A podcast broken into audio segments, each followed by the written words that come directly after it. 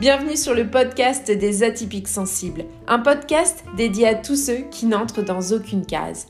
Je suis Nadège, coach de vie certifié spécialisé dans l'accompagnement des atypiques sensibles. Mon objectif au travers de ce podcast est de te permettre de mieux te comprendre et d'oser te montrer tel que tu es. Ensemble, allons faire briller ton unicité. Ici, pas de blabla, mais du peps, de la joie, de la créativité et beaucoup de bienveillance. Si ce podcast te plaît, laisse 5 étoiles et un avis, ça lui permettra de voyager et d'agrandir la communauté des atypiques sensibles.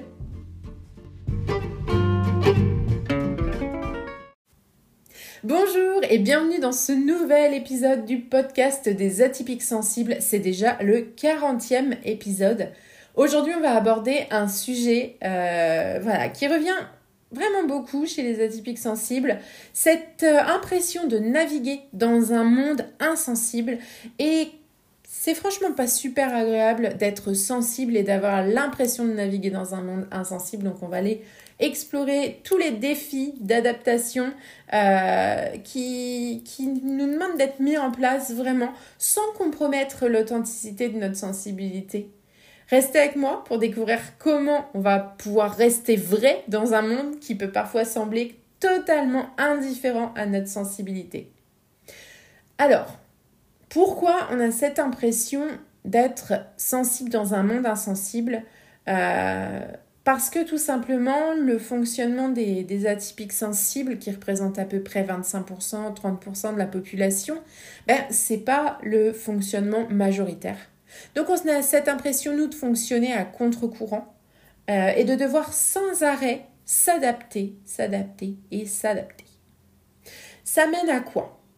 À une espèce d'incompréhension sociale. On peut se sentir vraiment incompris dans ce monde où la sensibilité est parfois mal interprétée euh, et n'a même parfois même pas sa place pour exister suivant les milieux. On peut aussi avoir euh, un ressenti de pression. Une pression pour se conformer, la pression de la conformité.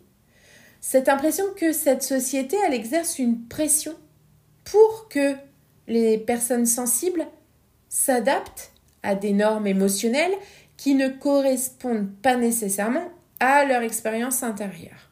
Euh, voilà, on va avoir cette impression qu'il y a une norme, il y a une case dans laquelle il faut rentrer, que pour nous, ça déborde de tous les côtés, ça rentrera jamais dans la case.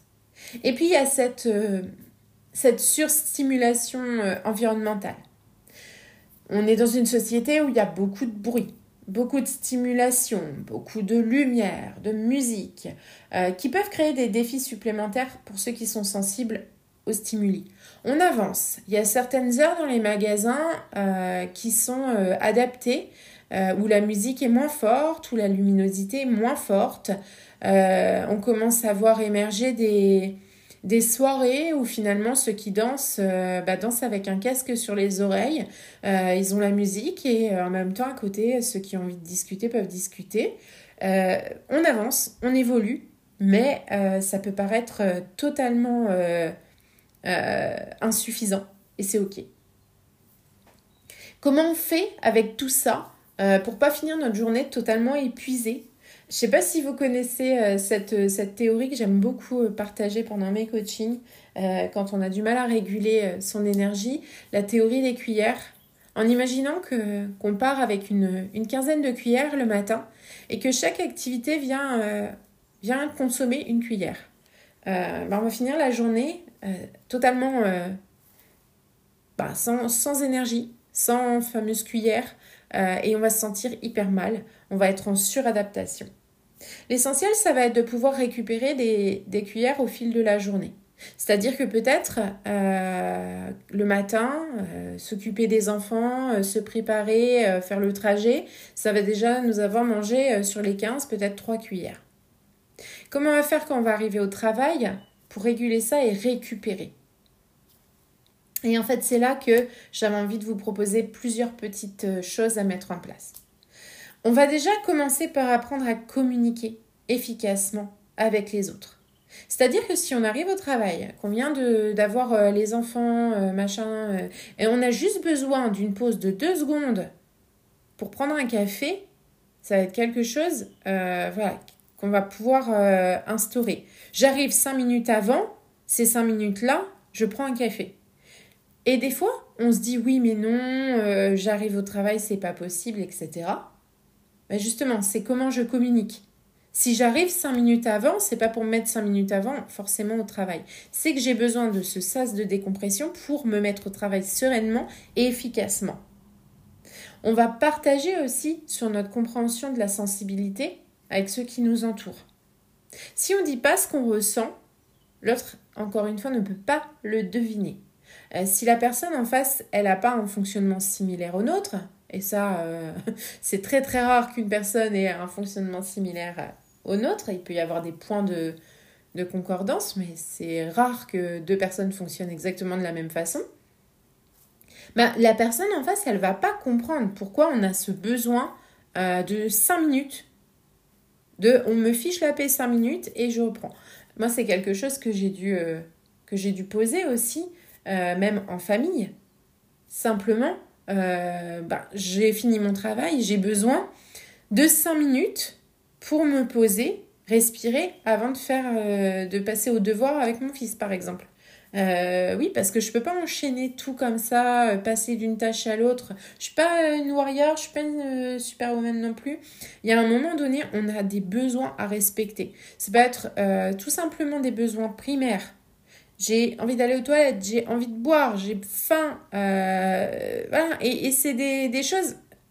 Bah, en fait, si on ne les respecte pas, ces besoins-là, c'est la base de notre socle, et eh bien c'est foutu derrière.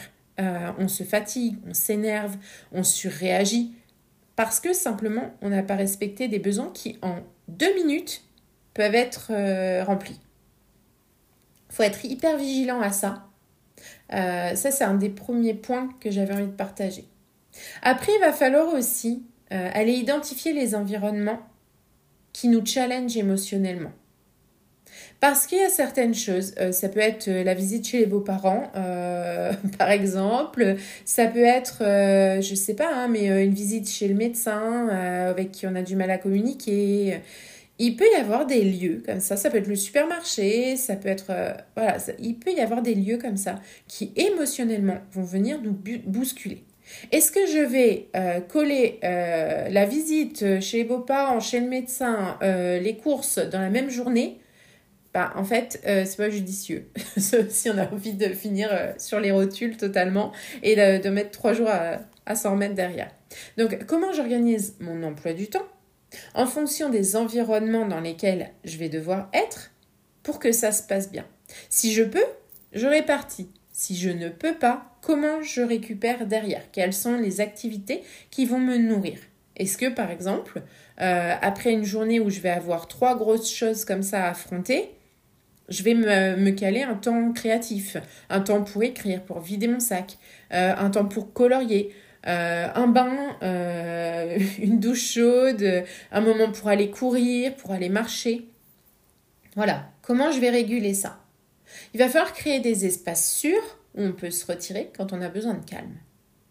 Euh. Et ça peut être un calme avec d'autres personnes autour. Être au calme, c'est pas forcément être tout seul. Par exemple, moi, une visite à la médiathèque, ça me fait vraiment du bien, ça me permet de me ressourcer. C'est un lieu où tout le monde respecte un silence.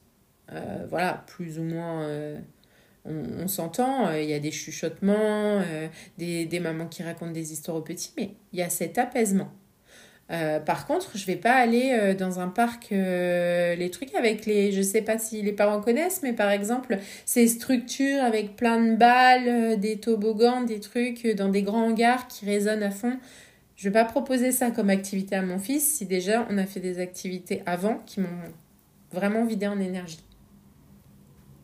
Ensuite, ce qui va être intéressant, c'est d'aller travailler sur comment je renforce ma résilience émotionnelle pour mieux faire face aux défis. C'est-à-dire que, euh, ok, il y a des activités qui vont nous permettre de récupérer émotionnellement après des périodes difficiles. Mais euh, travailler sur notre résilience émotionnelle, cette capacité à se dire aussi à nous-mêmes, c'est ok, j'ai le droit. Je peux émotionnellement être challengé par cette activité. Je peux émotionnellement être challengé par cette personne. Mais je ne me laisse pas envahir. Et je passe à autre chose. Et c'est aussi d'être résilient euh, envers les situations, être résilient envers soi-même pour pouvoir avancer et éviter de rester enfermé là-dedans.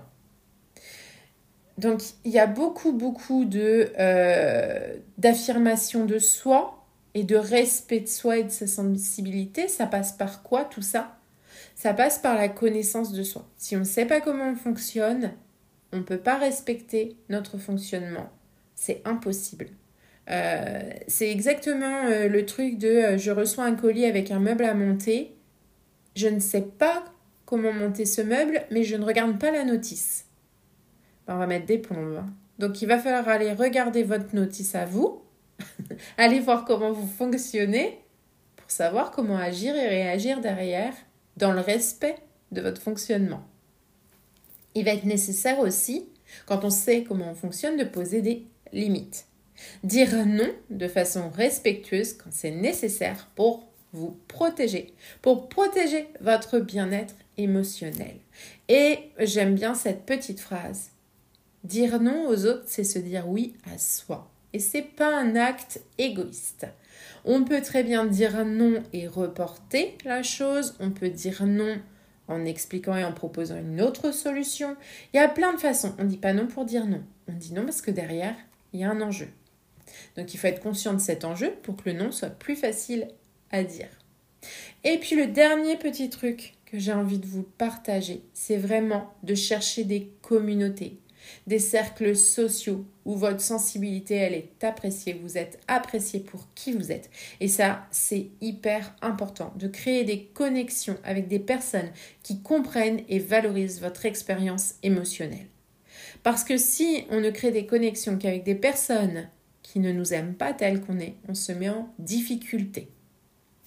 Il faut apprendre à s'aimer soi, mais aussi à se donner de l'amour par le biais des relations qu'on va tisser. Il est beaucoup plus facile d'évoluer dans un milieu où les personnes nous aiment pour qui on est. Voilà ce que j'avais envie de vous partager sur cette thématique. Merci d'avoir suivi cet épisode sur la navigation dans ce monde un peu insensible parfois, J'espère que ces stratégies vont vous aider à vous adapter dans le respect de votre sensibilité et pas euh, vous pousser à continuer à vous suradapter. Euh, c'est pas la peine.